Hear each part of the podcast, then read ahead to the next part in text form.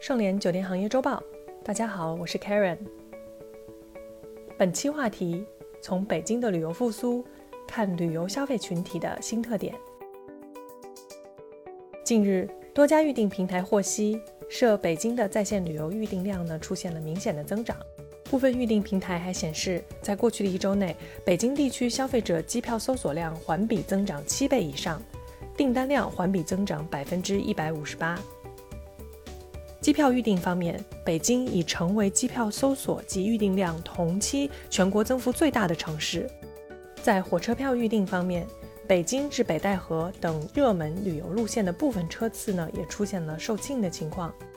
由此可见，北京地区消费者出行需求恢复态势颇为显著。特点二，北京市民旅游动力同样强劲。按机票预订量来看呢，近期北京游客暑假机票预订量呢已攀升至全国首位。其中，北京游客搜索三亚热度呢比上月大涨了百分之一百一十六。北京市民目前对于酒店的消费需求呢也是全国排名第二，热度仅次于上海。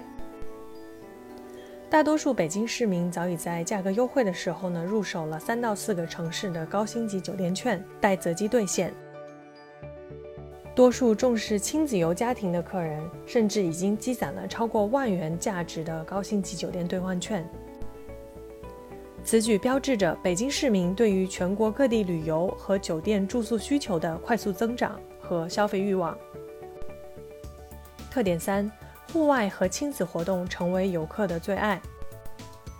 在广大群众逐渐增强的出游欲望中呢，率先开始的是亲子家庭和学生群体。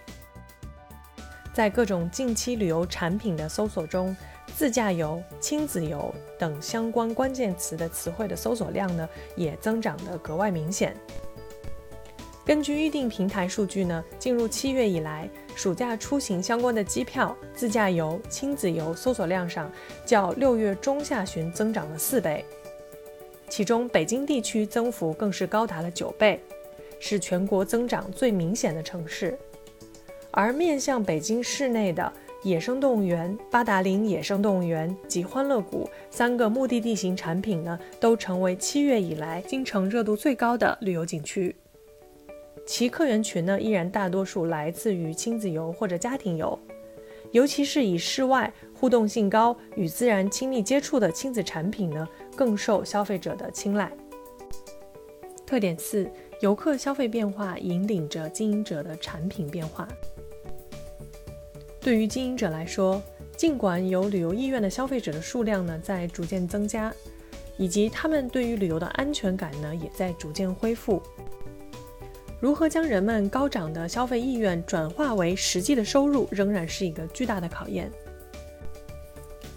以旅行产品设计为例，基于目前人们的爱好和倾向，若能设计出一些更多亲近自然、休闲养生。亲子互动的主题的旅游路线及产品，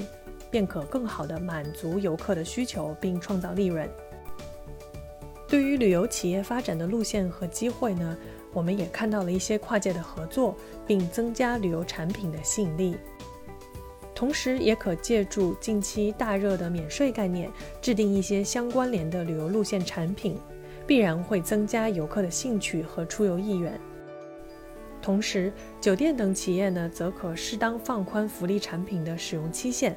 从而刺激预购消费。以上部分内容摘自《北京商报》，感谢收听。本节目由盛联国际独家制作播出。